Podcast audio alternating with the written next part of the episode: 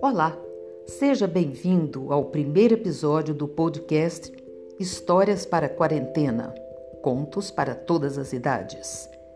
Eu sou Ieda Marques e hoje apresento o conto Os Filhos da Rima. Assim que chegamos de Malicuia para tomar posse da fazendinha na Cachoeira Alta, vieram se apresentar os agregados que já estavam por lá há alguns anos, desejosos de saber se o meu pai queria que continuassem na lida. O Thier foi recontratado para os serviços do quintal.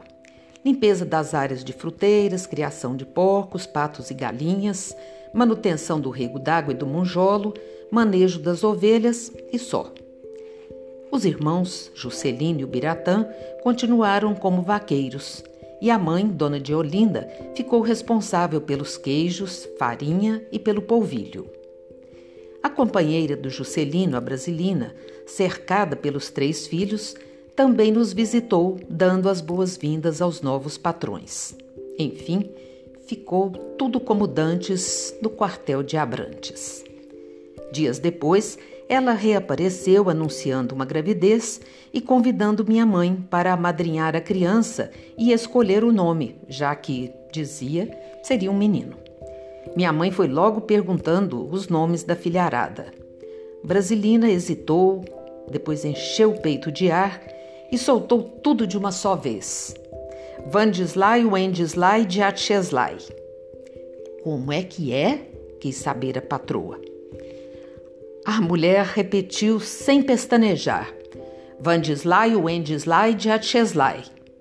Bom, acrescentou incrédula minha mãe, então o próximo será Reginaldo. Mas, comadre, disse a brasilina, aí não faz pareia. Minha mãe respondeu. Então você quem sabe. Não querendo desgostar a futura comadre, a brasilina, contrariada, garantiu o nome. E assim foi. No ano seguinte, ainda amamentando Reginaldo, a mulher embarrigou de novo.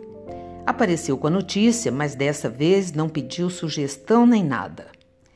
Os meses se passaram até que, numa noite enfeitada de lua cheia na serra, um dos meninos Lai, como ficaram conhecidos na vizinhança, apareceu em nossa casa chamando Juscelino, que no momento fazia uma prestação de contas do leite do mês ao meu velho. Menino disse: Pai, a avó de Ó mandou avisar que a criança vai nascer agorinha. O Juscelino, rei da moleza e da paciência, mandou a resposta. Lai, fala para tua avó não se vexar não. Depois eu vou. Tornou a sentar, pediu licença ao patrão para acender um rebenta-peito e aceitou o café amargo que minha mãe ofereceu. Para cúmulo da situação, ainda ficou mais de uma hora ouvindo a Rádio Globo que o meu pai sintonizava todas as noites no aparelho novinho em folha para saber o que acontecia no Brasil e no mundo e que era a grande sensação entre os vaqueiros das propriedades vizinhas.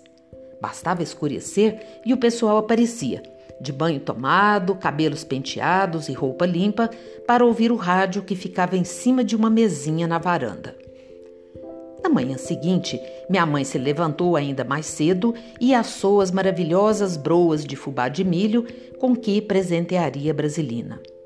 Acrescentou à cesta uma dúzia de ovos frescos, um queijo curado e uma mão de milho verde para auxiliar na produção de leite da recém-mãe. Mal sabia o quanto ela ia precisar disso.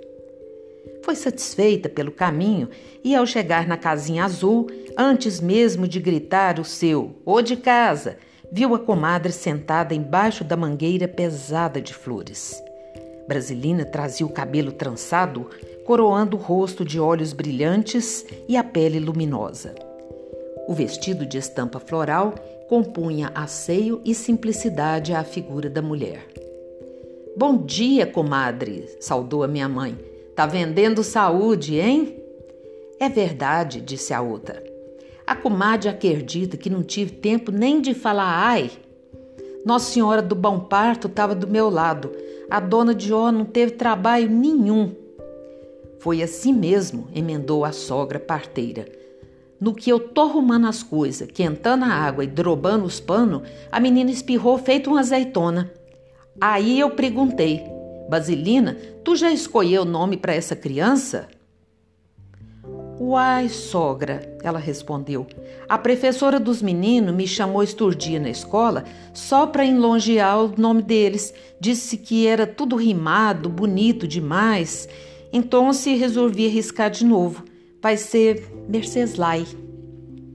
Minha mãe não abriu a boca e engoliu em seco a desforra da comadre. Era o jeito da Brasilina se vingar pelo nome do Reginaldo. Mas o pior ainda estava por vir. Mas não acabou assim, comadre, disse ela. No que eu tô ajeitando a menina no peito, a sogra grita espantada que outra estava vindo ao mundo. Eu fiz uma forcinha de nada e minha segunda bezerrinha sartou para fora. A dona Dió me pegou desprevenida e, na minha fuça, duvidou que eu soubesse arranjar outro nome tão bom como o de Merceslai. Foi só o tempo de respirar e sapequei na cara da véia. Essa vai ser Mercesleia.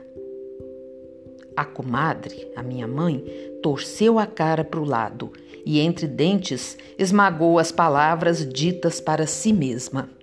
Eita, rima mais pobre! E este foi o conto Os Filhos da Rima. Até o próximo!